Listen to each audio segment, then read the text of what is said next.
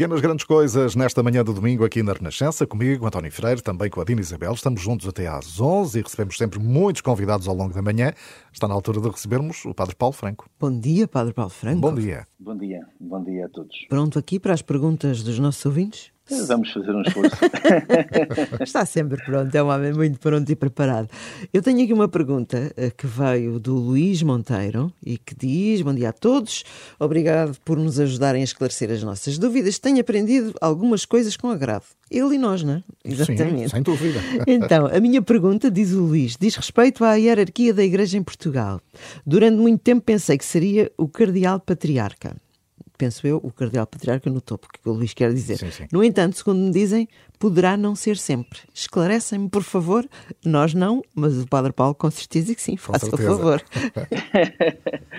o Luís Monteiro, em primeiro lugar, obrigado ao Luís pela, pela pergunta que nos envia. Mete aqui uma questão que é, é interessante, porque é uma pergunta que eu acho que não é só do Luís, ou uma dúvida, que certo. não é só do Luís, é, é, de, é, de, muita gente, porque em muitos, em muitos lugares, em muitos momentos, uh, e às vezes até uh, através da comunicação social, não da Rádio Renascença, porque a Rádio Renascença nisto é mais, é mais criteriosa, claro. mas às vezes na, na comunicação uh, social, no seu geral, às vezes... é, ouve-se muitas vezes essa confusão, não é? Pois, é, é, faz é. um bocadinho esta confusão. Ora bem, a hierarquia da Igreja eh, para entender a hierarquia da Igreja e como ela está organizada, é, é, importante tirarmos da nossa cabeça uma ideia. E a nossa ideia muitas vezes tem a ver com uh, a circunscrição uh, geográfica que nós estamos habituados no nosso dia a dia, que está organizada por países. É? Ora, a autoridade num país, enfim, é dos seus órgãos de soberania, e é assim que decorre um bocadinho a hierarquia da, da vida, da vida civil. Ora, na vida eclesiástica, esta hierarquia põe de parte a lógica do país. Porquê? Porque nós não estamos divididos por países. Nós estamos divididos aquilo que nós chamamos pelas igrejas particulares. Uh, e cada igreja particular, e isto não é uma coisa, não é uma lei posta pelos homens, quer dizer, não se trata aqui de uma, de uma, a certa altura na história da igreja, que a igreja passou a organizar fez a coisa desta maneira, não. Isto tem a ver exatamente com uma, uma lei divina, da forma como Jesus cria a sua igreja, quando chama os apóstolos, quando os envia a anunciarem uh, a boa nova, o evangelho, e quando eles se vão, uh, enfim diluindo por aqueles territórios em torno da, da, da Judeia e começam a criar novas comunidades cristãs, novas igrejas. E a cada uma das igrejas colocaram alguém à frente como responsável, eh, que eram os seus colaboradores e às vezes eram os próprios apóstolos que estavam como responsável de determinada igreja, chamada igreja particular, ou seja, de um território, de um espaço, eh, enfim, que, que, que tinham o governo sempre com este objetivo do anúncio do reino, do, do, do, anúncio da boa nova de Jesus. Ora, é assim que isto começa e é daí que nós nascemos. Ou seja, as várias igrejas que existem têm autonomia uh, praticamente a todos os níveis uh, e que têm à sua frente um bispo e, portanto, o bispo tem essa autonomia e, se quisermos, essa Uh, enfim, esse poder. Não entendamos poder como na nossa linguagem temporal poder eh, é um poder espiritual, um poder que lhe vem uh, do próprio Cristo como sucessor dos apóstolos uh, e Jesus concede esse poder também aos apóstolos. Aliás, nós vemos isso no Evangelho. Jesus até utiliza esse termo: dou-vos todo o poder para uh, expulsar os demónios, não sei o quê, não sei o que mais. Portanto, trata-se de um poder espiritual, não se trata de um poder natural. Fecha aqui este parênteses só para a gente perceber um bocadinho. Ora, Hoje continuamos a estar organizados desta maneira. O Papa, como cabeça da Igreja e pastor supremo, e naturalmente com autoridade e com poder em todas as igrejas do mundo, eh, tem um, um papel eh, de congregador na unidade e na comunhão.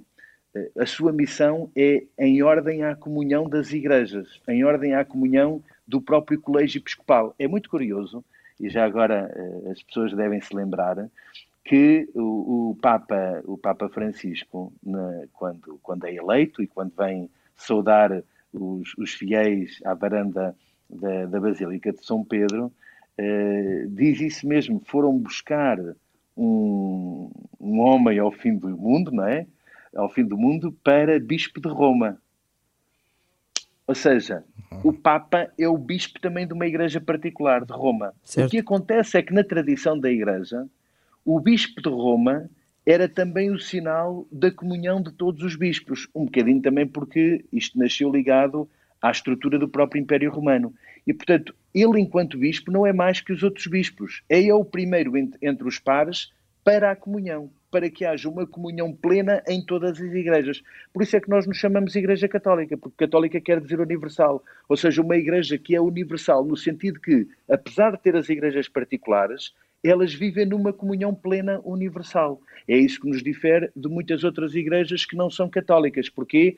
Porque em, eh, estão fundadas nesta particularidade de cada igreja. Ora, se isto é assim, então não há propriamente um chefe da Igreja em Portugal. Porquê? Porque todos os bispos, em todas as 21 dioceses que Portugal tem, 20 territoriais e uma não territorial, que é a Diocese das Forças Armadas, certo. para, enfim, uh, os, os, as pessoas ligadas à segurança uh, e à vida militar, uh, cada bispo tem a autoridade e, a, e, a, e, o poder em cada uma das suas uhum. igrejas particulares. E todos em conjunto com o Papa formam esta Igreja Universal, esta comunhão. Portanto, cada bispo, se há alguém diante do qual ele deve responder é diante do Papa. Uhum. Mas que esta questão que o, Agora, que o Luís eh, põe do, do, do, Cardeal Patriarca de Lisboa ser eh, a figura... Agora vamos a isso, certo. exatamente. Porque é que é, qual é que é aqui a dúvida? É que muitas vezes o Cardeal Patriarca é o presidente de uma coisa que se chama a Conferência Episcopal Portuguesa.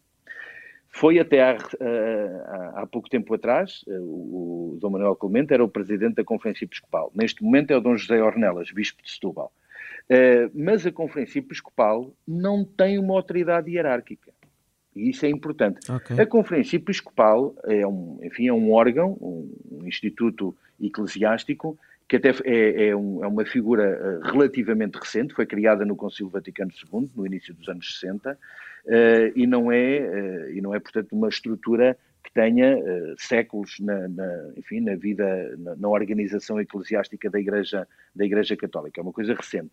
E que não tem um objetivo de autoridade ou de poder, como nós costumamos dizer. É mais agregador. Não, exatamente. Não, não tem um objetivo legislativo, tem um objetivo pastoral. Ou seja, não se trata de um instituto para dar ordens, para mandar sobre os outros, mas trata-se de um, de um instrumento que os bispos de um mesmo território, normalmente está associado aos países, que os bispos do mesmo território encontram para reunidos tomarem decisões e, e delinearem caminhos conjuntos, muito do ponto de vista pastoral, que depois cada um aplica na sua diocese, mas que iluminados conjuntamente uns com os outros, ajudados num, num, num, num espírito de fraternidade e de comunhão, também encontram caminhos comuns que são úteis a todas as dioceses.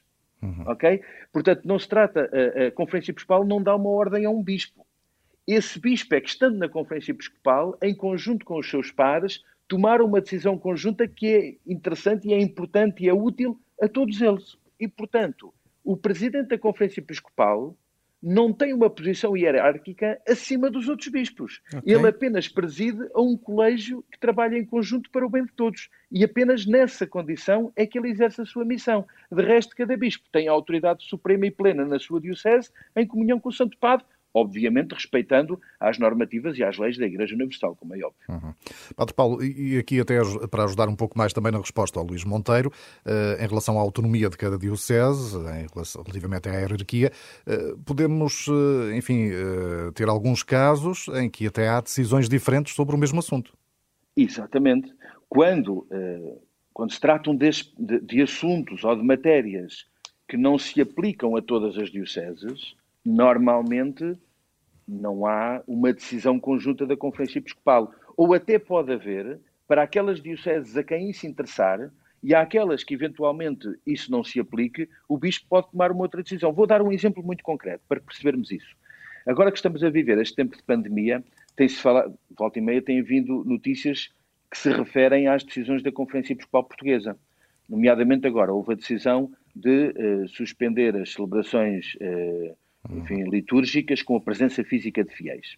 Uh, e então, nessa determinação, ou seja, que é uma determinação da, da Conferência Episcopal, ou seja, dos bispos todos em conjunto, e que todos a aplicam, coloca lá uma exceção, que é este diploma ou este, este, este, comunicado não se aplicam às regiões autónomas. Porquê? Como bem sabemos, a situação, a situação é nas nossas regiões autónomas é diferente.